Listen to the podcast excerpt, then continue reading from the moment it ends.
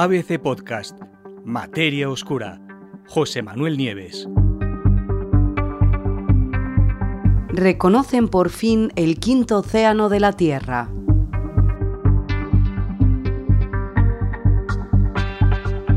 La National Geographic Society, conocida como la Sociedad, por fin ha decidido enmendar un error que llevaba más de un siglo casi, que es reconocer la carta de naturaleza, darle carta de naturaleza al que será o al que es el quinto océano de la Tierra.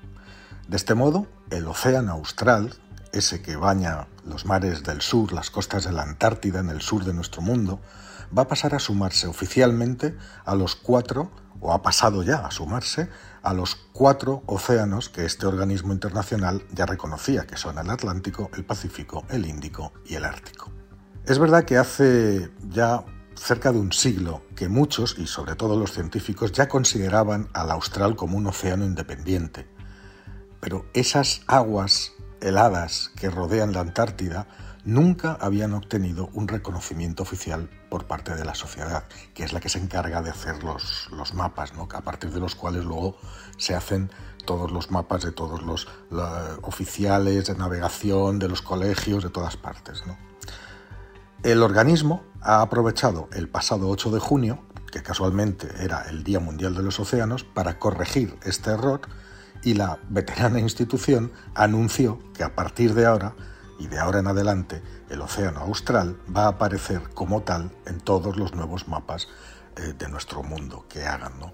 Era una auténtica irregularidad. Según explica y según ha declarado Alex Tite, que es el geógrafo oficial de la National Geographic Society, eh, el océano austral ha sido reconocido por los científicos durante mucho tiempo, pero debido a que nunca hubo un acuerdo internacional, jamás lo reconocimos oficialmente. En cierto sentido, dice, es una especie de rareza geográfica.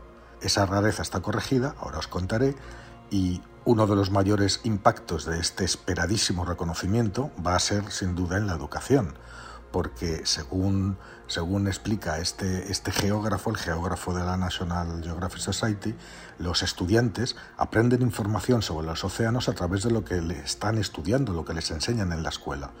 Y si no se incluye el océano austral, si no tiene nombre, pues entonces será muy difícil aprender los detalles y la importancia que realmente tiene. ¿Cuál es la historia de este océano? Bueno, la sociedad empezó a hacer mapas en 1915 pero hasta ahora, como os he dicho, solo había reconocido formalmente cuatro océanos, y los cuatro tienen en común que están rodeados por continentes, es decir, están muy bien definidos. Pero el océano austral es muy distinto, no hay otros continentes a su alrededor. En lugar de continentes lo que hay es lo que se llama la corriente circumpolar antártica. Y esa corriente fluye de oeste a este y se formó, creen los investigadores, hace unos 34 millones de años cuando el continente antártico se separó de América del Sur. Las aguas del, océano austral son diferentes también de las, demás, de las de los demás océanos. Son más frías, son menos saladas que las aguas, por ejemplo, del océano Ártico en el norte. La corriente circumpolar eh, eh, se nutre, obtiene su agua de varios océanos, del Atlántico, del Pacífico y del Índico, y gracias a esas aguas impulsa una especie de cinta transportadora global que va transportando el calor de una parte a otra del planeta. Y el agua fría, que captura mucho CO2, se hunde y almacena carbono en las profundidades.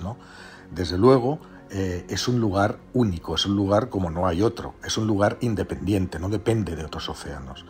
Eh, allí, por ejemplo, viven miles de especies diferentes que son eh, exclusivas de esa corriente, viven dentro de esa corriente.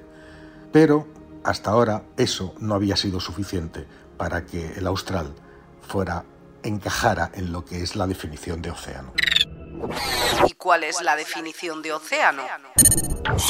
Pues eso es lo bueno, que a pesar de todo lo dicho, resulta que no existe un consenso unánime sobre cuáles son exactamente las características que debe de tener un océano, salvo la que yo os he dicho que se trata de una gran masa de agua que, que está rodeada y delimitada por continentes.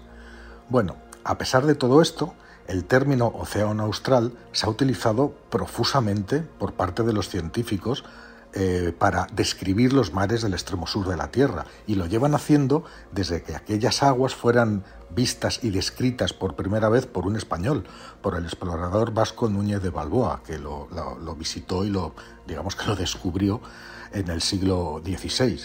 El uso de este término continuó a medida y se fue haciendo cada vez más extenso del término océano austral a medida que los océanos se fueron poblando y convirtiéndose en importantes rutas comerciales durante los siglos siguientes.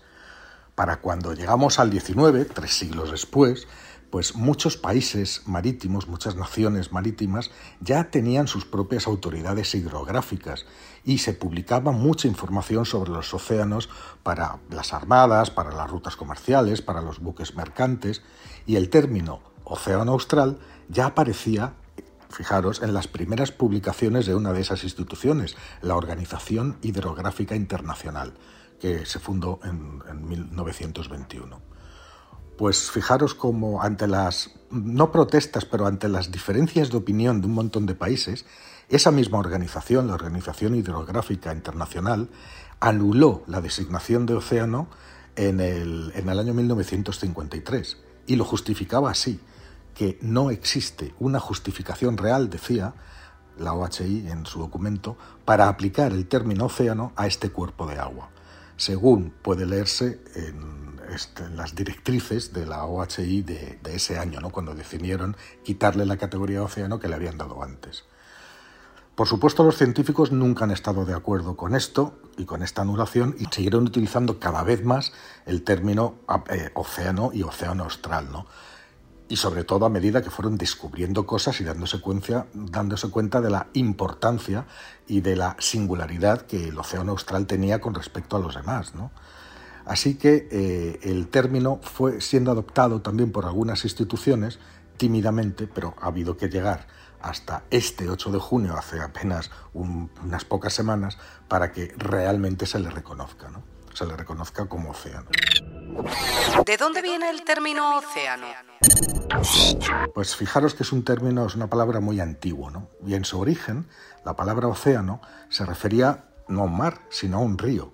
Y se llamaba así, fue bautizado así por los antiguos griegos en honor del titán Oceanus, que era hijo de Urano y, y de Gaia, ¿no? Los antiguos pensaban que ese río océano rodeaba todo el mundo entero y los griegos ya pensaban en aquel momento que el mundo se terminaba en algún punto al oeste de Europa, que de repente se terminaba, había como una especie de cascada y se terminaba el, mar y se terminaba todo. ¿no? Pero mientras pasaba el tiempo, eh, se impuso eh, en lugar de océano un otro tipo de palabra que os va a sonar muchísimo porque todavía se sigue utilizando ahora, que son los siete mares. Fijaros, navegó por los siete mares.